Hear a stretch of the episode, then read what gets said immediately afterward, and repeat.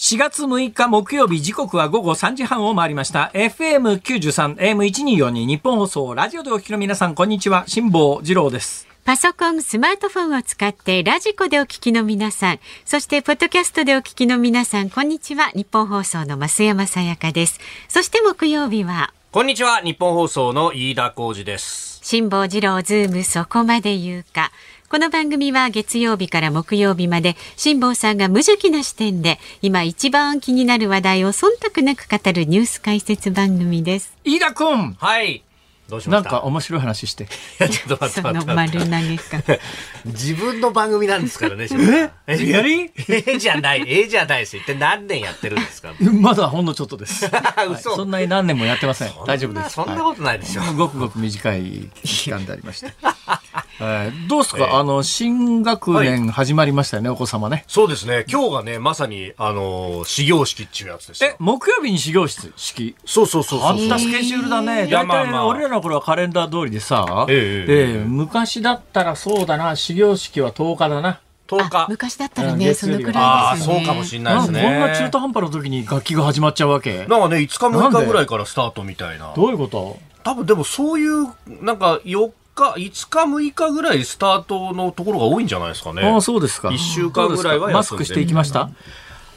ちの子はね、なんか学童とか行ってもほとんどマスク今つけてないみたいですね。つけてない持ってはいくけど、まあ言われなきゃつけなくてもいいよぐらいの大体さ、子供にさ、マスクつけてさ、はいはい、友達との改革間隔は1メートル以上空けて、直接会話しないようにみたいな。そんな守るわけねえじゃん、そんなもん。ね、守るか、そんなもん。結局ね、あの、鼻出したりとかしてたから、ね、その前から。いや、それで言うとですね、新年度がスタートしたわけですよ。はい、新年度でいろんなものが変わったんですが、制度変更になった中でですね、うんうん、私が注目しておったのがですね、自転車のヘルメットの義務化っていうのがあってですね、まあ、罰則がないので、いやつけた方がいいよっていうレベルなんだけども、一応名前としては、名目としては、言葉としては義務化という言い方じゃないですか。はいいいタイミングでですね、うん、私が愛用している自転車のスポークが3本折れましてね。自転車のスポークって意外と折れるよ、あれ。あれ折れるんですね。で折れるとね、うん、1本だと良かったんですが、3本まで折れるとね、はい、まともにタイヤが回転しなくなるんだ、あれ。あそういうもんですか。うんで、しょうがないから、このまま乗り続けるとまずいよなって、どんどん折れますからね。あの、スポークでタイヤは支えられてますから。他に負荷がかかるわけですね。これで3本折れたところで、これはダメだと。え直しに行こうと思って、自転車屋に持ってってですね、自転車屋さんで直してもらったんです。結構なお金がかかってですね。ところがですね自分でやろうと思ったんですよ。自分でやろうと思ったんですが、うん、スポーク直すっていうのはそんなに簡単な作業じゃなくてですね、まあ、パンクぐらいだったらねパンクの修理キットみたいなやつは100円ショップで売ってますからね,、ありますね。パンクの修理ぐらいは私はやるんですよ、あのチューブをこうねタイヤの間から引きずり出してですよ。バケツの中にこうチューブ入れてですねそうすると穴が開いてるところで気泡がピコピコピコピコって上がってきますから、そこにゴムのりみたいなやつを塗って、ゴムのパッチを貼り付けてっていうその作業はね私結構昔からやってますから、自転車修理ができるわけです。で、非常に多いのは日本の場合ですね、はい、パンクかと思うと、虫ゴムがへたっちゃってるっていうケースが多いんですよ。日本の自転車の場合。これね、自転車のチューブには、まあ日本式とかフランス式とかいろいろあるんですけど、はい、日本の基本的にその辺で売られてる普通の自転車っていうのは、あの空気入れのところがですね、うん。はいなんだろうね、直径数ミリのゴムチューブみたいなやつがあって、ゴムチューブみたいなものに金属の棒があって、金属の棒の横に小さな穴が開いてて、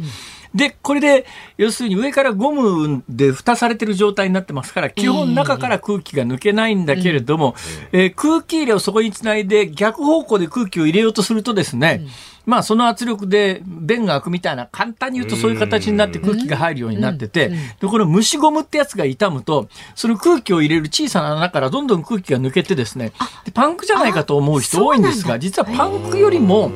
結構この虫ゴムが傷んで自転車のタイヤからチューブから空気が抜けちゃうっていうケースがあってこの虫ゴムの交換だけなら本当簡単ですから。え交換できるんですかそこ？何言ってんですか？虫ゴムなんてあの、空気入れるところあるじゃないですか。空気の入れるところのキャップみたいなやつを、えー、最初にあの、上についてるゴムみたいなキャップ、あれはもうほとんど意味がないんで、あれを外して、そうするとその下のところで、えー、くりくり回るんですよ。くりくり回ります。くりくり回ると、あの、中からそのチューブが刺さってる棒状のものがスポッと抜けるんで、そこの棒状のものをスポッと抜いた後ですね、えー、100円ショップで売ってるようなゴムチューブみたいなやつをこう差し替えると、それでいわゆるそれ虫ゴムって言うんですけど、なんで虫ゴムっていうのかな？昔から虫ゴムって言いますよね。これは割と簡単です。あの、本当にパンクするとパンク修理はね、はい、あのタイヤ外す、リムからタイヤ一旦ちょっと外さなきゃいけないっていう作業があるんで、これが大変なんですけどね、まあまあできなくはないです。ところが、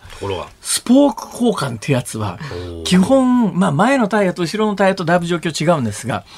えー、タイヤ外すとかですね、タイヤ完全にリム、リムってあの中のこう輪っかありますね。あのスポークで支えられてるところの輪っか、はい。はい、あれとタイヤを外さないといけないみたいな作業になるんですよ。これ結構大変なんです。で、私はですね、ほら、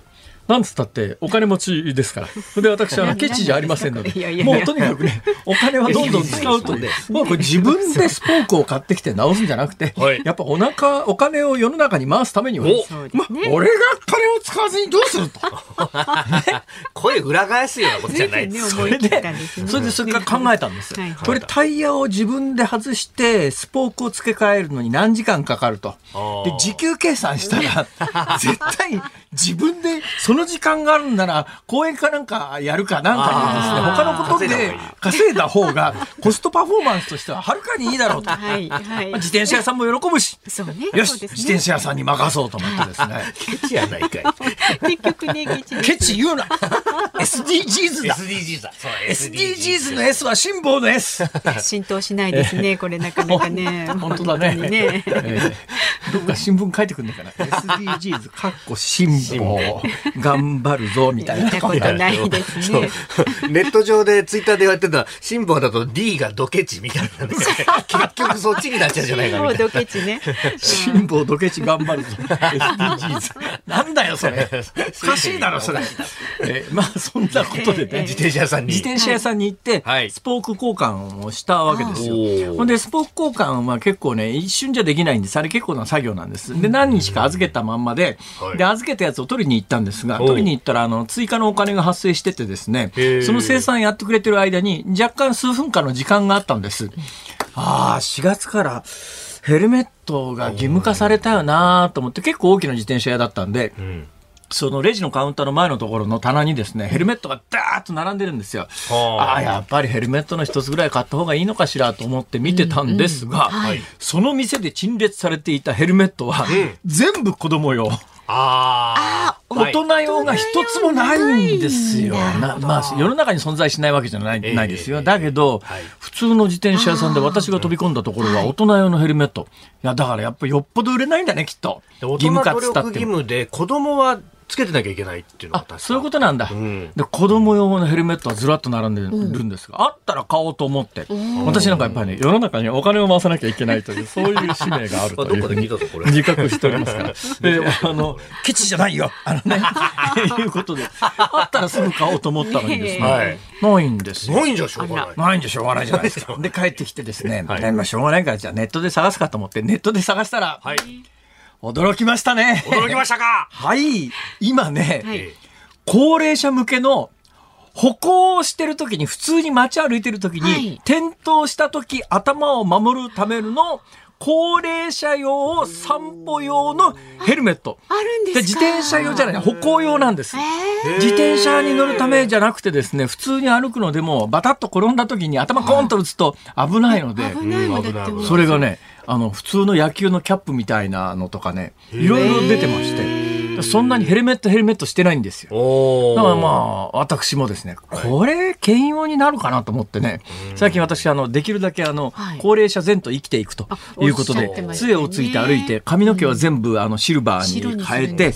えで、その一環としてですね、シルバーに変えた頭の上にね、あの、転倒しても大丈夫な高齢者用のヘルメットっていうのをかぶってですね、万全ですね。万全だろ？それで、あの、優先シートに杖をついて、こう座ってると誰も文句言わないもんね。そりゃそうですよ。ねえー、いや、あのね、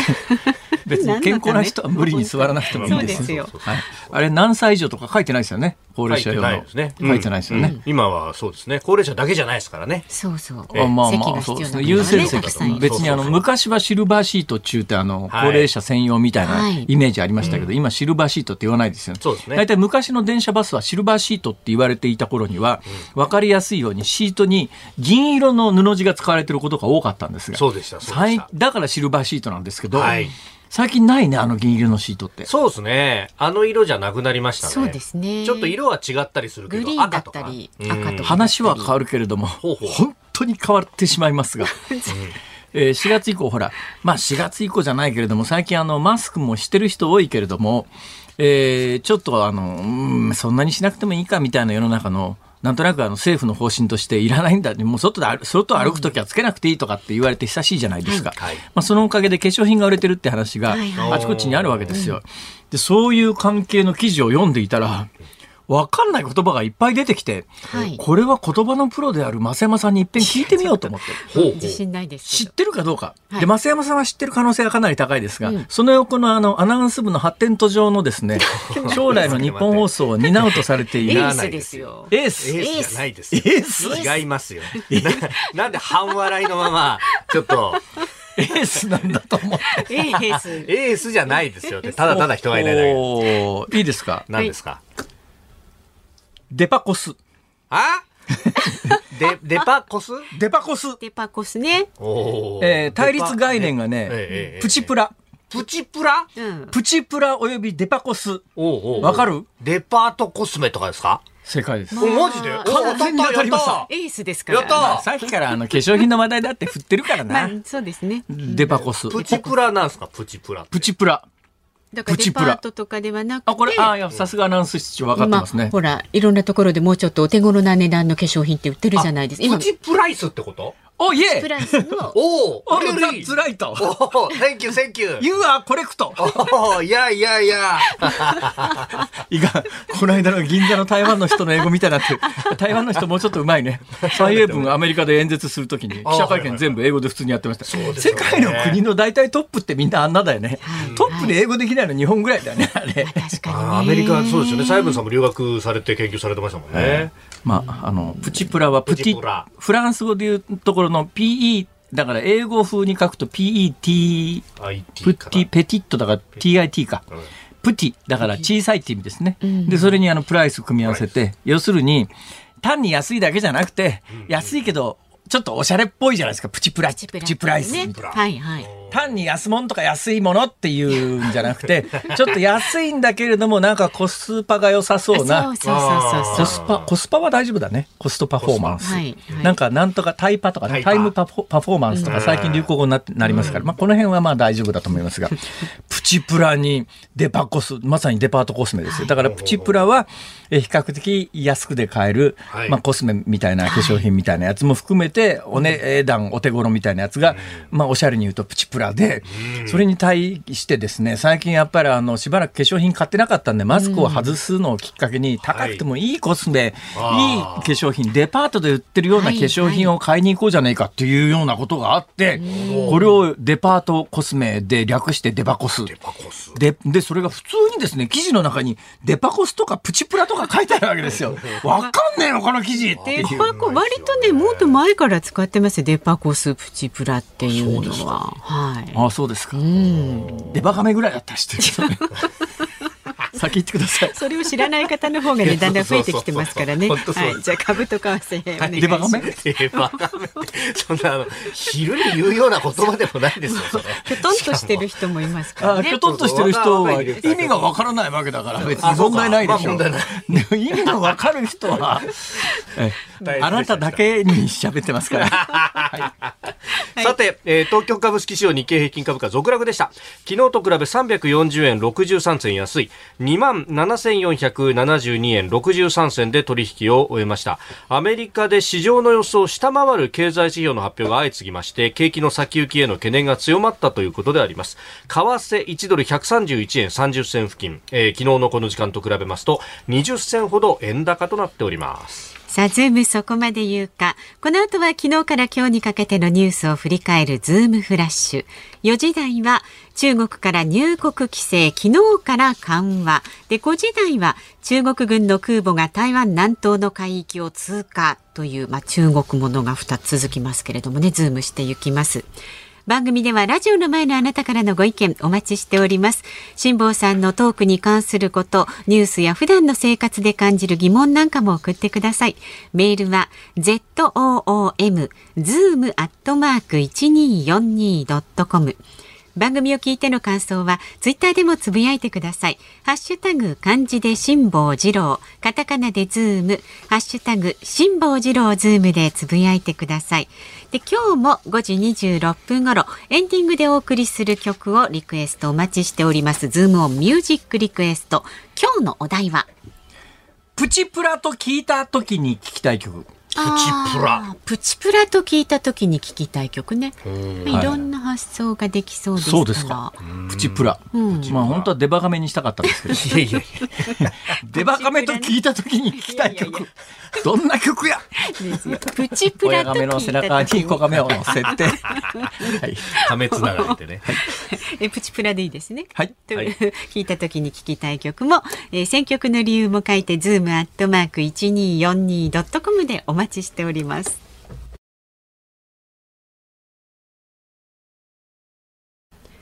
ズームそこまで言うか。このコーナーでは辛坊さんが独自の視点でニュースを解説します。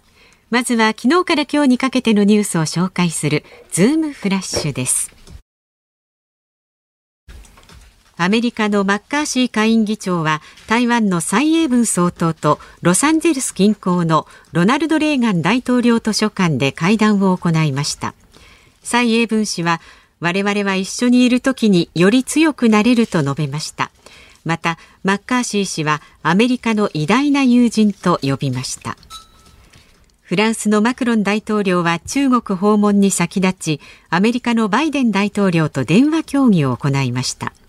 フランスの大統領府によりますとウクライナでの戦争終結の加速に向けて中国の関与を求める立場で一致しました。またマクロン大統領は今月の5日から7日の日程で中国を訪問し6日に習近平国家主席と会談を行います。マクロン大統領は企業のトップら50人を同行させています。ロシアのプーチン大統領と同盟国ベラルーシのルカシェンコ大統領は5日モスクワで会談しました。6日には両国で形成する連合国家の発展に向けた両首脳出席の政府間会議が開かれます。長岡文部科学大臣は昨日イチョウ並木への悪影響が指摘されている明治神宮外苑の再開発について見直しを求める考えはないとの認識を示しました。地権者などと協議した上で東京都が主体的に判断するべきもので適切に進めてもらいたいと述べました。日本自動車輸入組合は2022年の新車輸入販売台数を発表しました。日本のメーカー車を除く電気自動車の台数は前の年度と比べて65%プラスの1万6464台で過去最高でした。年度ベースで1万台を超えるのは初めてです。東京地区の私立大学教職員組合連合の調査によりますと2022年度に私立大学に入学した下宿生の受験から入学までにかかった費用の平均は225万5380円でした。1985年度の調査開始以来過去最高となりました。東京駅と羽田空港を乗り換えなく18分で結ぶ羽田空港アクセス線東山手ルートについて JR 東日本は開業目標を2029年度から2031年度に変更すると発表しました。工事は今年の6月に本格着手します。ムツゴロウの愛称で親しまれた作家の畑正則さんが今月5日心筋梗塞のため北海道中標津町の病院で亡くなりました。87歳でした。ああ、ムツゴロウさん亡くなられたというのがね、えー、恐怖法で入ってきておりますが、その一つ前、はい、えー、飯田君忖度ネタが入ってまして、何ですか、東京駅と羽田空港が、はい、JR で結ばれる、はい、今あの、羽田空港に行こうと思うと、まあ、東京駅からだったら、えー、2つかな、大体行き方としては、1つは浜松町でモノレールに乗り換えるか、はい、もう1つは品川まで行くか、あるいは三田浜松町あたりで、地下鉄から京急、京急、京急、はい、京急ですね。うん。ええ、ただこれ18分だったら、はい、京急周りで行くのと大して変わらないじゃない？うん、そうですね。若干短縮になるかな、ぐらいの感じですね。まあ、便利っちゃ便利か。うん、便利っちゃ便利。便利ですね。飛行機置いて電車に乗るとそのまんま東京駅。だどのくらいの頻度で走るかですよね、うん、そこなんですよね。決まってるんですか？これね、あの、東海道線から分岐していくんですよ。はあはあ、で、分岐するところは単線になるので、えー、そんなに多くの本数を走らせられないんじゃないですか？5分に一度。5分に一度むず、どうだろうな。15分に一度。15分に一度とかそのぐらいが現実的。今すでに東海道線が基本的に10分に1本走ってるんですよね普通列車が。でそれに間を縫うようにして特急電車とかあとあのうんえっ、ー、と常磐線から来る列車とかが入ってるので、はいはい、そこを縫うようにすると15分に1本ぐらいの設定が多分現実的なそれも厳しいかもなって感じですね。なるほど。えー、えー、ちゅうことでね。ただこれまだ当分2031年に、はい、2031年って今から何年後？えー、そうですね。8年後ぐらいですね。俺関係ねえや。ちょっとトンネルを掘らなきゃならない。それで言うとさ、はいはいはい、あの、うん、静岡県知事が反対してる例のあのリニア。リニアの新しいやつ、はい、どうなの？開業は。予定通りいけそうなの？いや限りなく厳しいというえそうなの？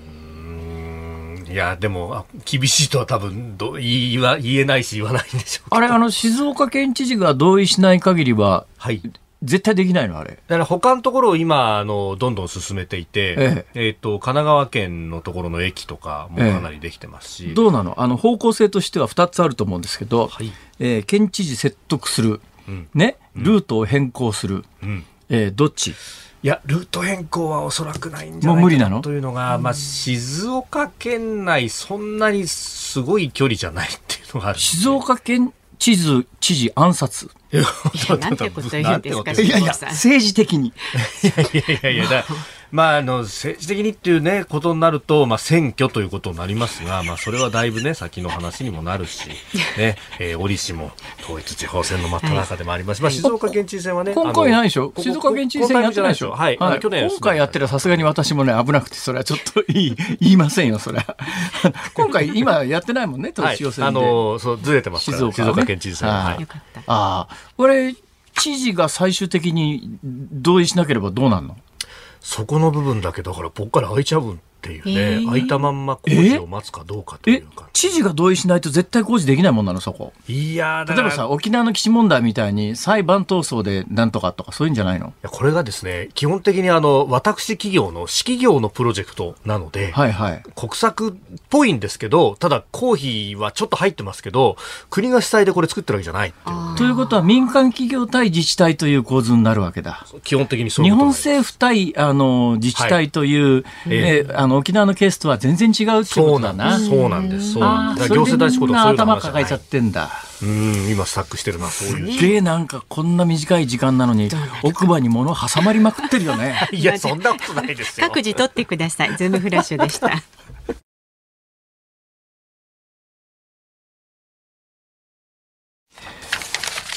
時刻は午後4時3分を回っています。えー、東京有楽町日本放送第三スタジオから辛坊治郎と増山さやかと飯田浩二の3人でお送りしております。はい、ご意見をご紹介していきましょう。まずはですね、えっ、ー、と、はじめまして、いつも犬の散歩のお供にポッドキャストで聞いている真帆と申します。真帆さんですね。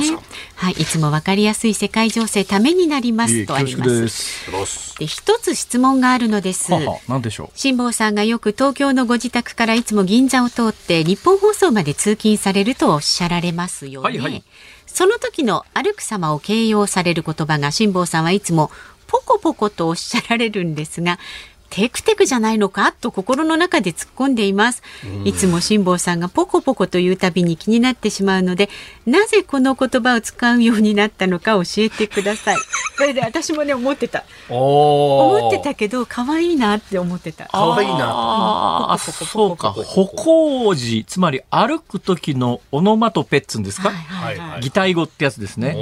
歩く時のオノマトペは日本語の標準はテクテクか、テクテク元気がない時はトボトボ。ですね。はい。この二つですね。ポコポコはあんまり言わないですね。全然言わないですポコポコはですね、えー、昔あったアルミの灰皿で頭を叩く時の音ですね。あの、関西の芸人さんで、そのあの、灰皿で頭を交互に叩くという、ポコポコヘッドっていうね、ポコポコヘッドやっていうのあるんですけど。ロバとかがポコポコ歩くみたいな。ひずめの音？トコトコって言いますか？トコトコ。トコ言う言う。トコトコは言いますね。トコトコ。テクテクトコトコトボトボ。ポコポコは言わないブラブラ。ブラブラね。スタスタ。スタスタは言うね。一生懸命歩くんだったら。一生懸命歩くのにスタスタはありだな。よし次回からスタスタに切り替えたいと思います。え、ポコポコはなんでですかって。いや、そんなこと考えたこともないわ。そうなんずっと？ずっと小さいずっとですよ。ポコ。ポコ。ポコ。ポコ、そうですね。確かに。一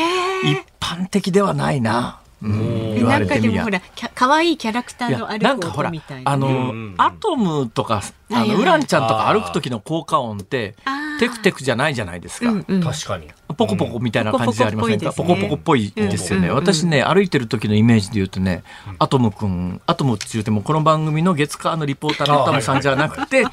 あの10万馬力で後に100万馬力になってこの間、はいはい、あの純金のフィギュアがこの番組で売り出された、あの鉄腕アトムくんの歩き方がなんかねポコポコみたいな私の中ではイメージなんだな、でもよく聞いてみるときっとポコポコじゃないんだろうな。と思います。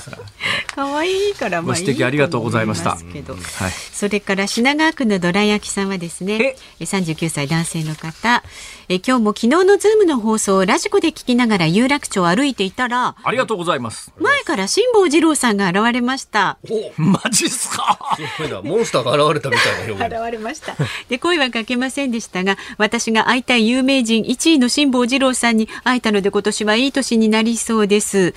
推進、ね、辛坊さんの本ニュースでは伝えられない真実がカバンの中に入っていたんですが、本当に。お声がけしたらサインはしてもらえたんでしょうか？もちろんです。はい。もうなんいつでもどこでも誰誰でも何冊でもはい大丈夫ですよ。あの掛け声をかけていただいてですね、よっ、歩く SDGs とか言っていただける。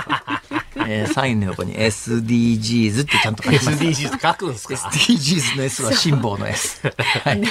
あのねでもお声かけてくださいね。ね。全然あの遠慮される必要はありません。ね、東京の方はね、割と昔からあれですよね、遠慮されますよね、一般的に。東京の人つったって東京ネイティブの人って多分1割もいらっしゃらないはずなんで全国から集まってくるんでしょう。で全国から集まってきてやっぱり東京で暮らすに際して人間と人と人との距離感みたいなものが地方と同じだと生きていけないからどうしてもやっぱりね距離をなんとなくこう人間人と人との距離をね例えば関西なんかかに比べると、えー、皆さん気を使いますよね。だからいきなりこれ知ってる人テレビで見たことある人が現れたからといっていきなり声かけちゃなとかっていう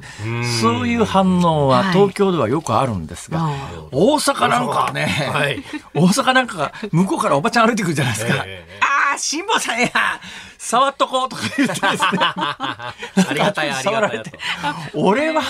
俺はあの、なんとか寺のおびんずる様じゃないんだからさ。盗まれてね、戻ってきた、ね。ええ、盗まれてすぐ戻ってきた、すぐ戻ってよかったですね、あれ、すぐ戻って。あれ、警察官お手柄ですね、あれ。なんか、あの、今日あたりの、えー、逮捕されて送検されてる映像からなんか出てきたじゃないですか。なんかあの、はい、もうあの、フードかけてるから、この動画に意味があんのかという気がするんですけども、はい、えー、どうも、あの、今日の昼ニュース段階の、あの、盗んだ男の供述によると、はい。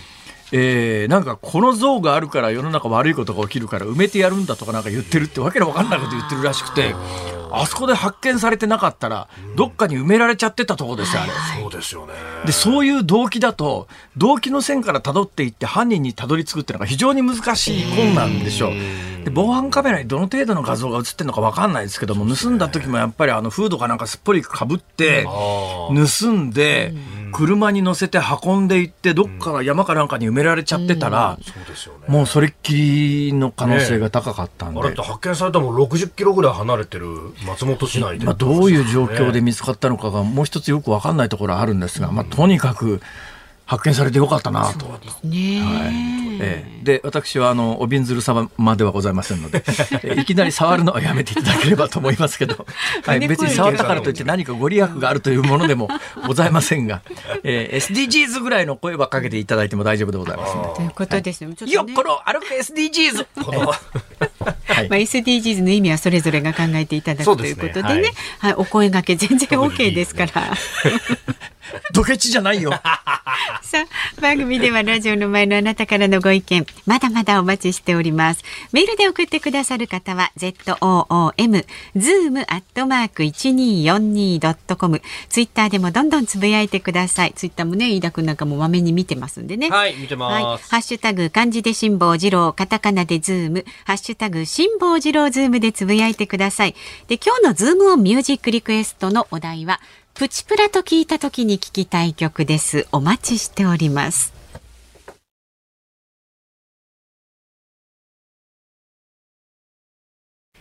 辛坊さんが独自の視点でニュースを解説するズームオン。この時間解説するニュースはこちらです。中国からの入国規制、昨日から緩和。日本政府は昨日中国からの入国者への新型コロナウイルスの水際対策を緩和しました。中国本土から直行便で来日する全員に義務付けていた出国前72時間以内の陰性証明を不要にし新型コロナワクチンを3回以上接種していれば日本への入国を認めます。日本政府観光局によりますとコロナ禍前の2019年およそ3188万人いた訪日外国人のうち中国からの渡航者はそのうち3割を占め、えー、国や地域別では首位でありました。今のところまだね、中国からの団体の方は来てないはずなんですが、はい、私、あの、先週末、旭川におりまして、ほうほう。その2週間前には札幌におりまして、はいほうほう。外国人観光客、ものすごい数ですよ。まあ、あの定点観測で私がポコポコ歩いてくるあの築地界隈を見ておりましても、はい、えー、まあ、韓国の方非常に多いですね、それからあの中国語を話す方相当多いんですが、うん、あれはあの中国本土ではなくて台湾からの方だと思います、それから欧米人がすごく多いですね、最近。まあ、一つは円安でですね、はい、日本って円高の頃はもうちょっと日本はアジア通だってそんな高いとこ行けねえよっていうそういう雰囲気だったんですが、今あの韓国からいらっしゃっても韓国から来た人が日本安いよねっていう時代ですから。ちょっと前なら日本から韓国に行くとやっぱり韓国安いわって感じだったんですが今も今の為替レートと賃金水準だと韓国から日本に来ると逆に日本の方が安く感じるという、そんな状況の中でそれでなくてもこれだけ海外からのお客さんが札幌あたりのドラッグストアなんか見てるともう両手にあのプラのあの袋は正しくなんていうんですかねあれレジ袋。レジ袋。が、レジ袋、えー、有料化されましたが、えー、まあ、どうでもいいですけど余談ですが、はい、まあまあ、基本的に私の話は大半が余談なんですけどね。あのあのコンビニ袋レジで3円とか5円とか取るじゃないですか、ね、この番組でも指摘したように調子に乗り上がって最近紙袋まで金取っていやそれなんか法律の趣旨と違うんじゃないか、ねうん、この間なんか買い物をしてですね、はい、帰りがけに、はい、あのポリのレジ袋なら5円ですが紙袋だと20円ですけどどっちされますって言われてちょちょちょっと待てよと。それさいやポリでいいですってもちろん言いましたけど、はい、紙袋で金取るって。僕単なる値上げだろそれっていうもともとのなんかあの環境省かなんか主導してなんかね、制度変えたのとは趣旨全然違って単なる値上げの一環として、えー、ショッピングバッグに金取るようになったわけですが、うん、まああのコンビニで、えー、レジ袋金払うのが当然と思ってますが北海道の、えー、地場のコンビニチェーン店は、取らないんですよ、あれ。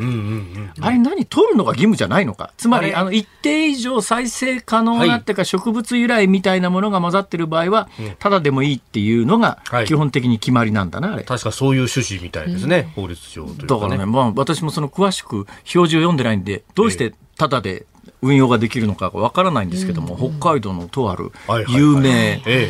地場のコンビニとしてはかなり大きいよね、うん、地方行くとね、結構地場のコンビニってまだね、いくつかあったりなんかして、まあ、多くは大手のチェーン店の傘下に入って、名前だけ維持してるっていうところが多いんですが、はい、その北海道のとあるチェーン店は、レジ袋がただなんですよ。確かにそうですね。ね。うん、それが、まあ、3円か5円とか、そんな話じゃないですか。そんなぐらいの値段でわざわざそれを選ぶかと思うんですけど、うん、私は100%そこで買いますね。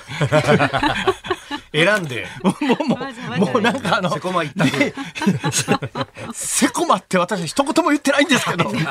別に言ったからといって何か問題が起きるわけじゃないんですけど、えー、飯田君も今わざと突っ込んできましたね。はい。そういうセイコーマートっていうコンビニは、レジ袋ただなんですよ。できるんだったら全国のコンビニもタダにしたらいいんじゃねえかと素朴に思うんだな俺、えー、確かにその通りですね。基本的にあの。コンビニのものの単価は普通のスーパーなんかに比べると高いですから、だから今もうあの、大手のスーパーチェーンで、大手のスーパーやりながら当然コンビニもやってますっていう全国展開の店がありますけれども、はい、そういうところは、従来型のスーパーの売り上げが、まあ収益性が利益率がどんどん下がっちゃってるんだけども、もうコンビニは相変わらず相当儲かってる。はい。っていう構図はどこのチェーンでも同じなんですよ。はい、コンビニはまあ実際コンビニでね、一つフランチャイズでやってる人たちが一つ一つが儲かってるかっていうと、それはまた別問題で、結構ご苦労されてるところも多いと思いますし、あのフランチャイズだから当然、えー、お金も本部に払わなきゃいけなくてですね、結構大変で、あの、関西あたりで数年前に話題になりましたけれども、はい、本部はとにかく24時間やれと。だけど24時間は人でもできない収益性考えた時にどうせ夜中客も来ないし、勘弁してくれって言っても、あれは配送ルートが確立されてますから、一部の店だけがその24時間の体制から脱落すると、コスト的に見合わなくなっちゃうみたいなことがあって、はい、だったらって、大問題になって、社会問題になって、一旦は大手のコンビニの方が、えー、まあ、じゃあうちの負けですみたいなことで、おたくさんの好きなようにやってくださいなんだけど、はい、世の中の関心が薄れて、ワイドショーが取り上げなくなった瞬間に、えー、店潰されちゃったりとかしてっていう話が。ありましたよね。ありましたね。コロナの前ぐらいですよね、あれはね。ということはですよ、はい、まあ、あの、個々のお店は大変かもしれないけれども、はい、チェーンとしては、結構いろんなの決算データ見てても、チェーンとしてやっぱりコンビニって収益率が非常に高いという背景があるわけだから、レジ袋で金取るか、普通。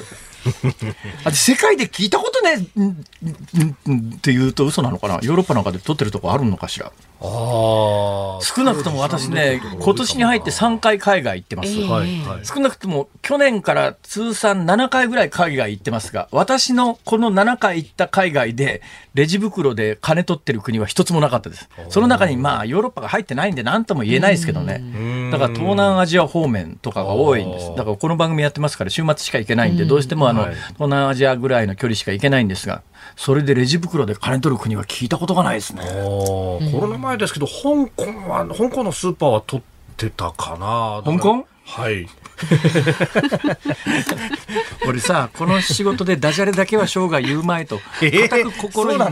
誓ってきてたのに最近この番組でニュースニュースのコーナーをやってる遠藤達也さんという方がですね必ず最後にダジャレを3連発かまして帰るという。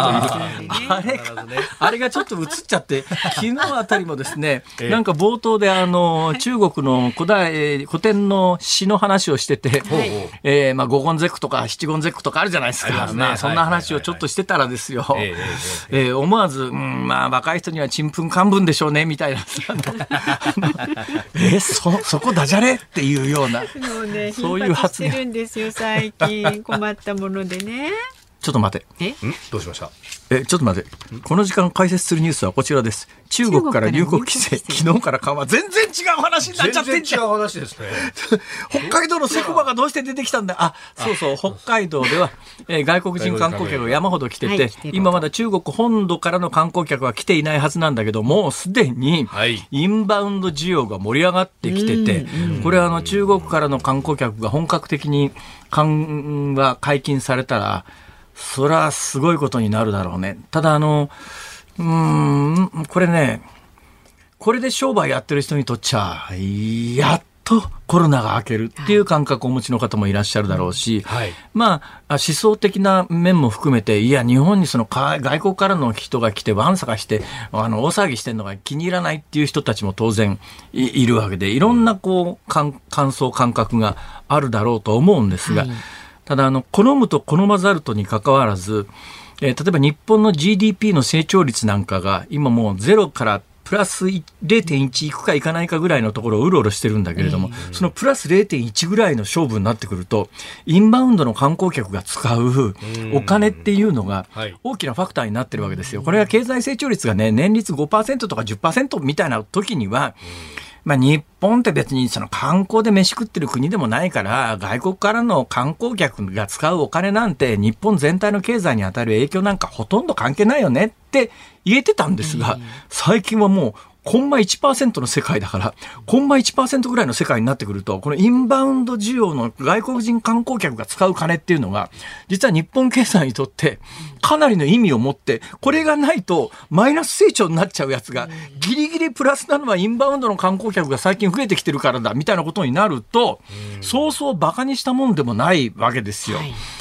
だけど、で、日本政府なんかは、あの、大きな目標を立てて、はい、インバウンドの観光客を増やしましょうって言ってんだけど、やってることと言ってることが本気でそう思うんだったら、日本って全く外国人迎える体制ができてないっていうか、私はさっきも言ったように、今年に入ってから3回、去年から通算7回ぐらい海外いましたけど、今時よ、あの、入国に際してワクチン3回以上とか、2回まではまあない国は、ある国はありますけど、3回以上なんていう厳しいあの条件かましてるとこって聞いたことないですよ。2回まではまだね、一部、アメリカなんか結構ね、入国厳しかったりなんか今でもするはずですが、もう3回っていうことになると、例えば中国から観光、中国人のワクチン接種率がベース何回か知りませんけれども、これ多くの海外の人にとっては、3回以上のワクチン接種歴って相当ハードルが高いんですよ。で、今でもこの時点で中国人に限らず、日本に入国しようと思うと、3回以上のワクチン接種歴か、直近の PCR 検査かの陰性か、どっちかが必要なんです。で、日本人が海外行くんでも、ワクチン3回以上の接種歴がないと、あの帰国の時。に別ルートに回されて、えらい手間かかるわけですね。そうすると、まあ、あの、ワクチン3回以上っていう証明を持っていないと、まあ、日本から海外に行くのもハードル高いし、海外から日本に来る人にとっては、ものすごくハードル高い上に、それをクリアしてやってきたとしても、えー、下手したら今回中国全面緩和ではないわけでサンプル調査続くわけですよサンプル調査して PCR 検査で引っかかるとそこで足止め食らっちゃうというリスクがあるから、私が中国人ならちょっとそれがなくなるまで怖くて日本は嫌だなって思うでしょう。で、まあ、それがまあ緩和、多分連休明けにはもう一段緩和されるはずで、これ段階的にやってますから、えー、連休明けぐらいにはまあほとんどの規制は撤廃されるはずなんだけども、この規制に基づいて、えー、税関、検疫のところに膨大なシステム構築しちゃって人も雇ってますから、はい、すぐにやめない。世界中の国は、例えばまあ中国ですらよ。中国って異様な国で、異様にあのコロナに対しては警戒がきつかって、うん、ほぼ入国も出国も全部禁止みたいな。ところが去年の12月7日に解禁って決まった瞬間に、まあ、ほぼ相互主義で、相手が厳しくしているところは厳しくするけれども、基本的には相互主義で全面解禁。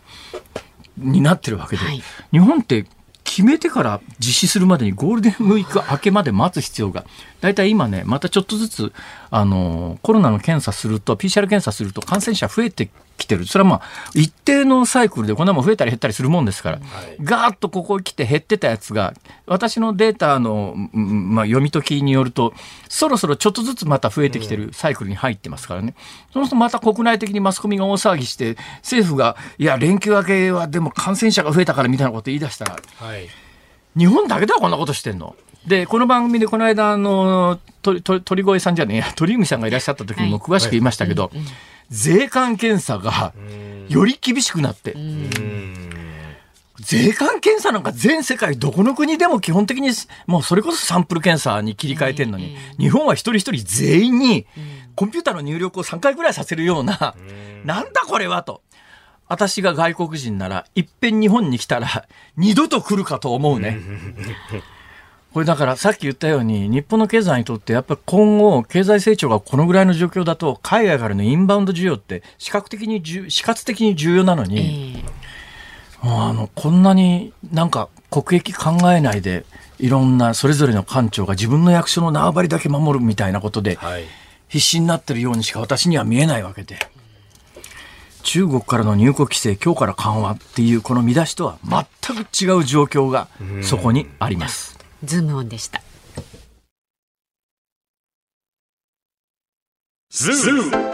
ニッポン放送辛坊治郎ズームそこまで言うかをポッドキャスト YouTube でお聞きのあなたいつもどうもありがとうございます。ニッポン放送の増山さやかです。お聞きの内容は配信用に編集したものです辛坊治郎ズームそこまで言うかはラジオ局ニッポン放送で月曜日から木曜日午後3時半から毎日生放送でお送りしています。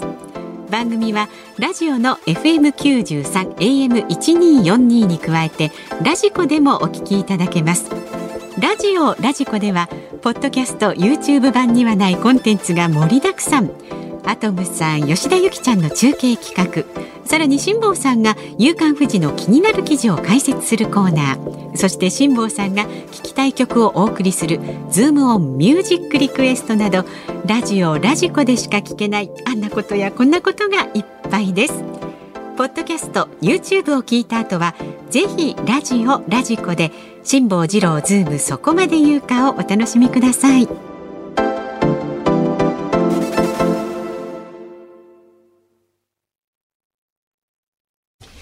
ここでお知らせです、はい、2022年2月末に発売になりました。風のことは風に問え太平洋往復横断記がなんとオーディオブックになって発売されることになりましたありがとうございます、ね、えー、っとあれあの当時なんかあの、はいはい、ボランティアでえー、飯田君が読んだ。そうなんです読んでくれたことありましたね。ままずねこのオーディオブックっていうのは聞く読書と言われるもう朗読された方を耳で聞くもので、うん、移動中ですとか作業中などいつでもどこでも読書ができてあの倍速で再生したりオフライン再生も可能でまあ、最近ね人気の読書の形態となってできればねちゃんとしたね あの朗読を聞いてもらいたいでもねあの飯田君の発音だったら多分倍速でもわかるかもしれないですね。クリアにね。うん、で今回アマゾンオーディブルとオトバンクオーディオブック .jp という2つのオーディオブック配信サービスで風のことは風に問え太平洋往復横断記が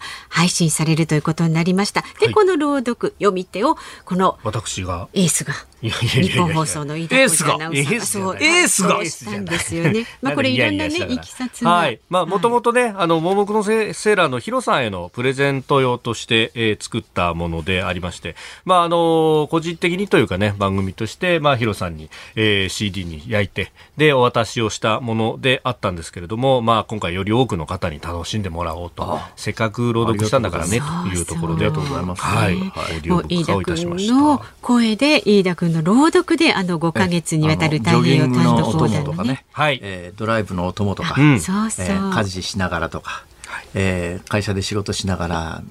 とか。まあ、あのいろんなシーンでお使いいただけると思います。ラジオでオンエアやりながらとか。難しいこと言いますね。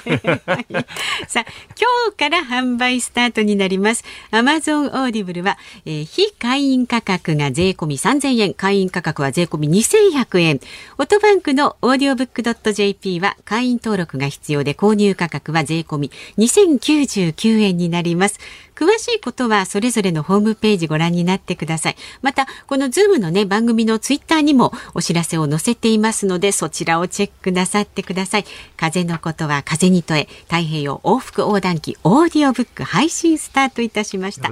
ぜひご利用になってください。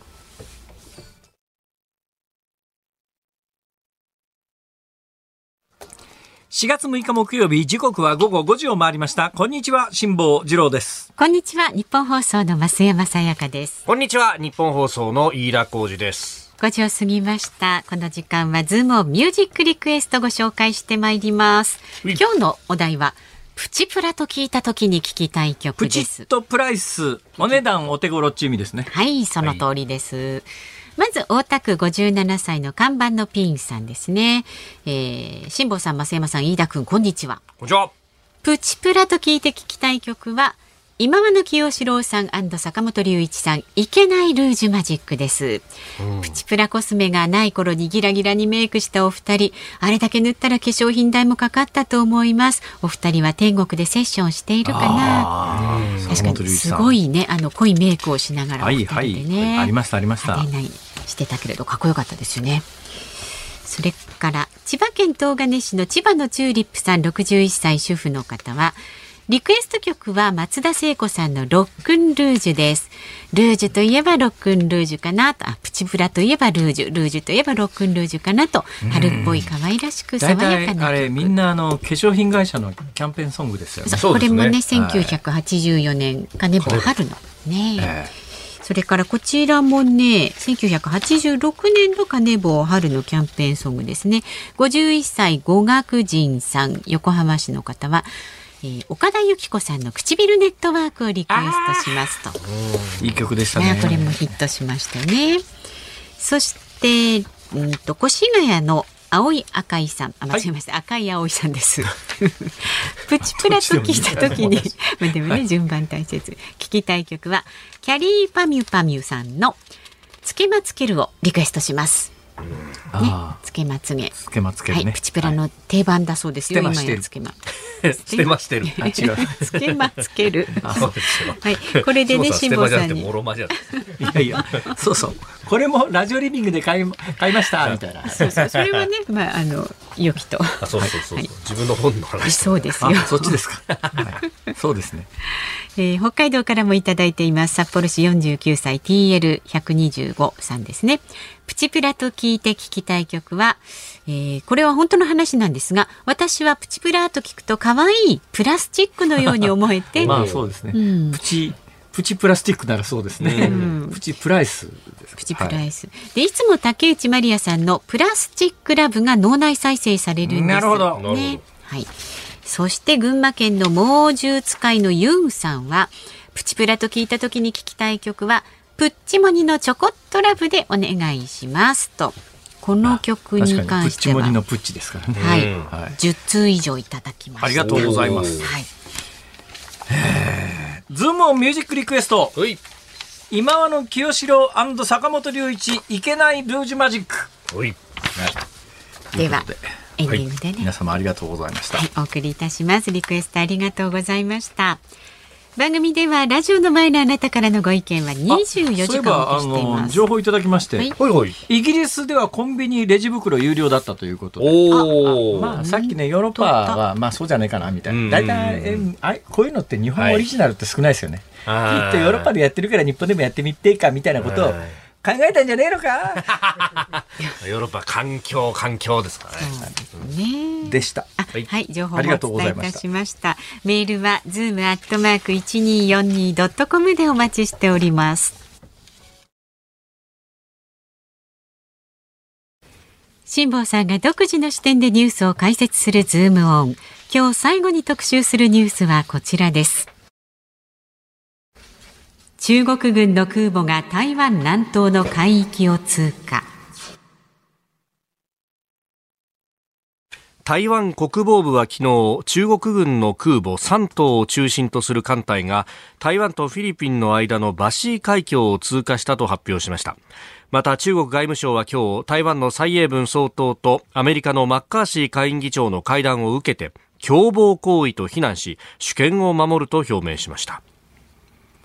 中国今、空母2隻体制かな、そうですね、そのうちの1隻ですけどね、はい、やっぱり、あのー、空母は持ってるんだけど、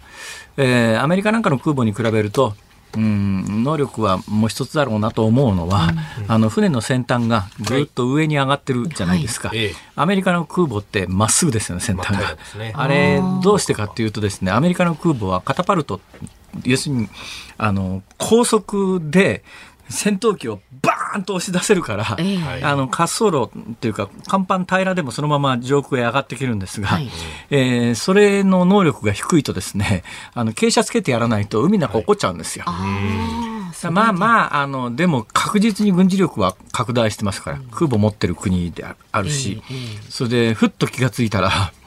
まあ、日本の防衛費の4倍になってるっていう話はよく出てきますよね、中国の防衛費は。だけど考えてみたら、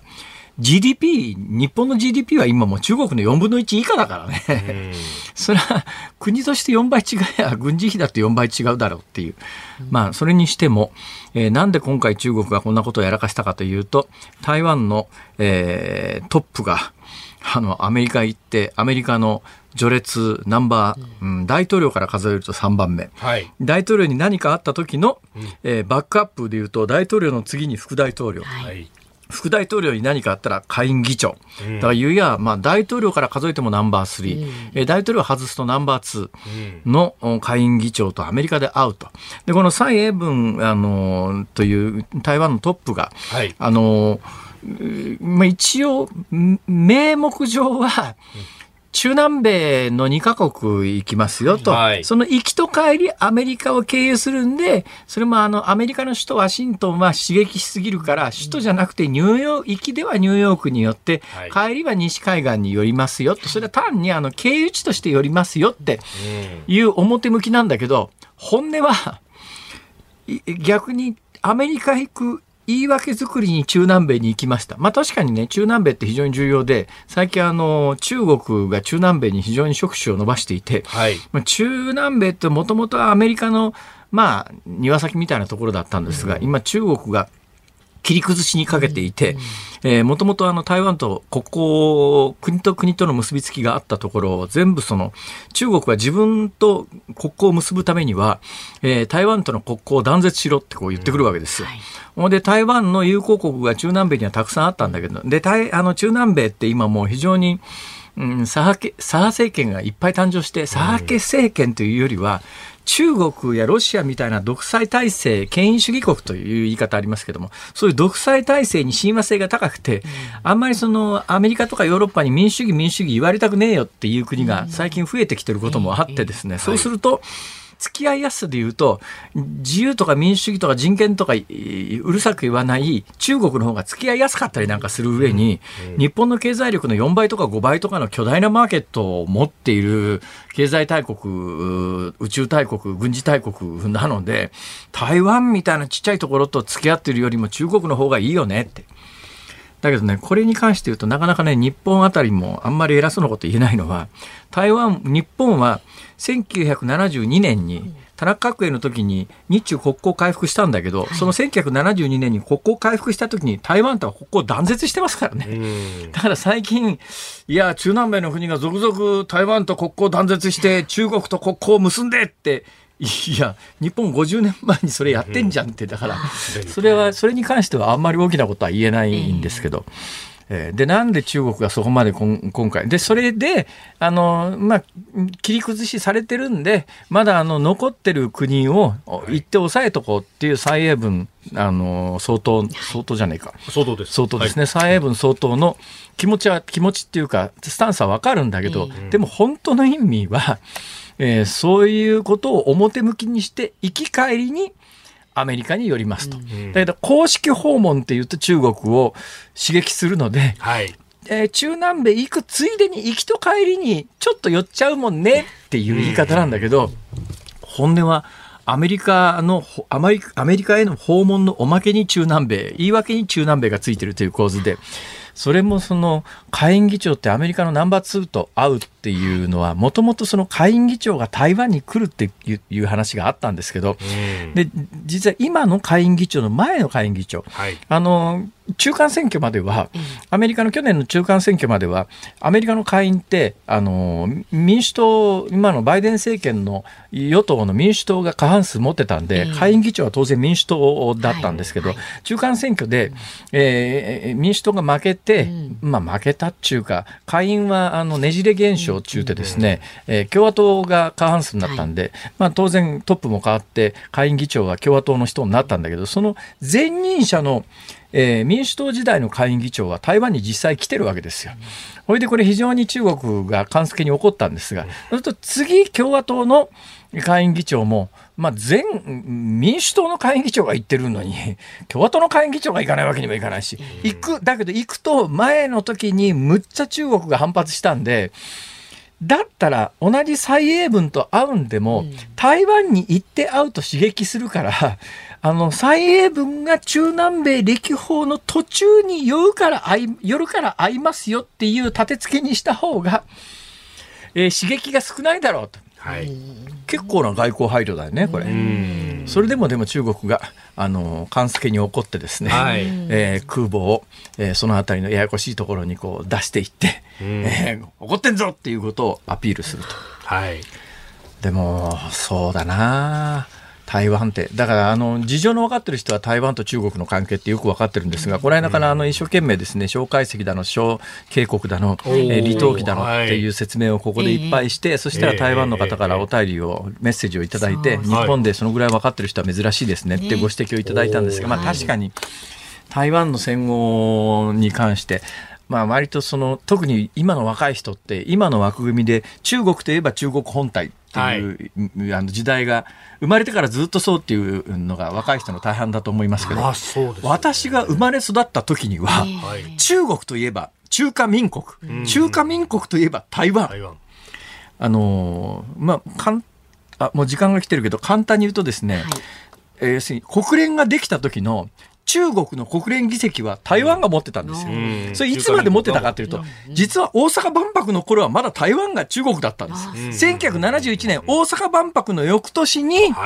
台湾から国連における中国の議席が台湾ではなくて、中華人民共和国の大陸に移ったのは1970年代で、その直後に日本は台湾を切って中国と国交を結ぶという形になったわけで、その時代から知ってると、まあ、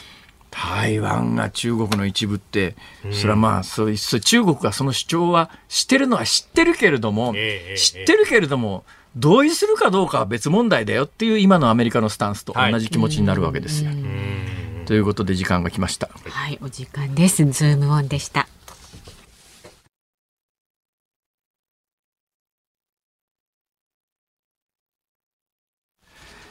ズームミュージックリクエストをお送りしたのは、大田区看板のピンさん、茨城県虎のしっぽさん、お二方からのリクエスト、今和の清志郎、坂本龍一、いけないルージュマジック。はい。でございます。さあよよろしいですか？うん、あのちょっと今歌詞カードを読んでてですね、うんはいはい、ちょっとだけ気になったことがあるんですが、えー、あの歌詞の中にですね、脳の人がとやかく言ってもどうしようもないことさっていうのがあるんですよ。うん、この人なんですが最近これあの元々の歌詞カードは他人と書いて人と読ますんですね。はい、で正しいんですよこれで。これで正しいんですけども、うんはい、最近あのいや人から聞いた話なんだけどみたいな他人って書くとべきところを他人の他を外して人だけをっていう傾向があるんで他人と書いて人と読ます読まなくなってきちゃっってるんだよね、今。ああ。他人事って言っちゃったりとかね。そう、人事なんですが、だから人、はい、他人事って書いて人事って読むんだけど、うん、多分、あの、日本放送のアナウンス室的には、あの、多分これ他人事と書いて、え他人事と読んだら、はい、あの上司にどつかれるし、査定されて、え ね、ボーナス1万円減額みたい 大丈夫か？内田君は。具体的な名前出さないでください。他人事と書いて、これは他人事じゃなくて人事。だから人っていうのが他人の意味があるんだけど、うん。はい、この「いけないルージュマジック」これあの作詞が坂本龍一今の清志郎どっちが書いたかあの分かんない。作詞作曲がこれあれだね。ジョンあのポールレノンみたいな感じでどっちが作詞で作曲か分かんないんだけど多分作詞は今の清志郎さんテイストがするんだけど多分今の清志郎さんの日本語的にも当時はやっぱり他人と書いて人と読ます時代だったんだなということがね。全くどうでもいいような話で2分も喋っちゃいましたよ。ね、ごめんなさい。時代をこう感じるっていうのはね。はい、さてお聞きの日本放送、はい、この後5時30分からは日本放送ショーアップナイターです。横浜スタジアムから巨人じゃないや DNA 対巨人戦、はい、解説大谷明彦さん実況山内弘明アナウンサーでお送りします、はい、そして明日の朝6時からは。はい。飯田浩司の OK 工事アップコメンテーター外交評論家内閣官房参与三宅邦彦さんです。そして6月25日日曜日に OK 工事アップのイベント激論有楽町サミットイン東京国際フォーラム。5000人入る会場ですんでチケット売るほどございます。詳しくは番組ホームページご覧ください。ぜひお出かけください。その後8時からは春風亭一之輔さん、あなたとハッピーです。番組5年目に突入しますんでね、明日も聞いてください。で、来週の4月10日月曜日の辛坊治郎ズームそこまで言うか、日本に杉の木が増えた理由につきまして、ジャーナリストの小川博夫さんに伺ってすでに私の知り合いから風のことは風に聞け、オーディオブックを買ったという、はい、連絡が入りました。はい、ここまでの相手は辛坊治郎と、増山と、飯田浩司でした。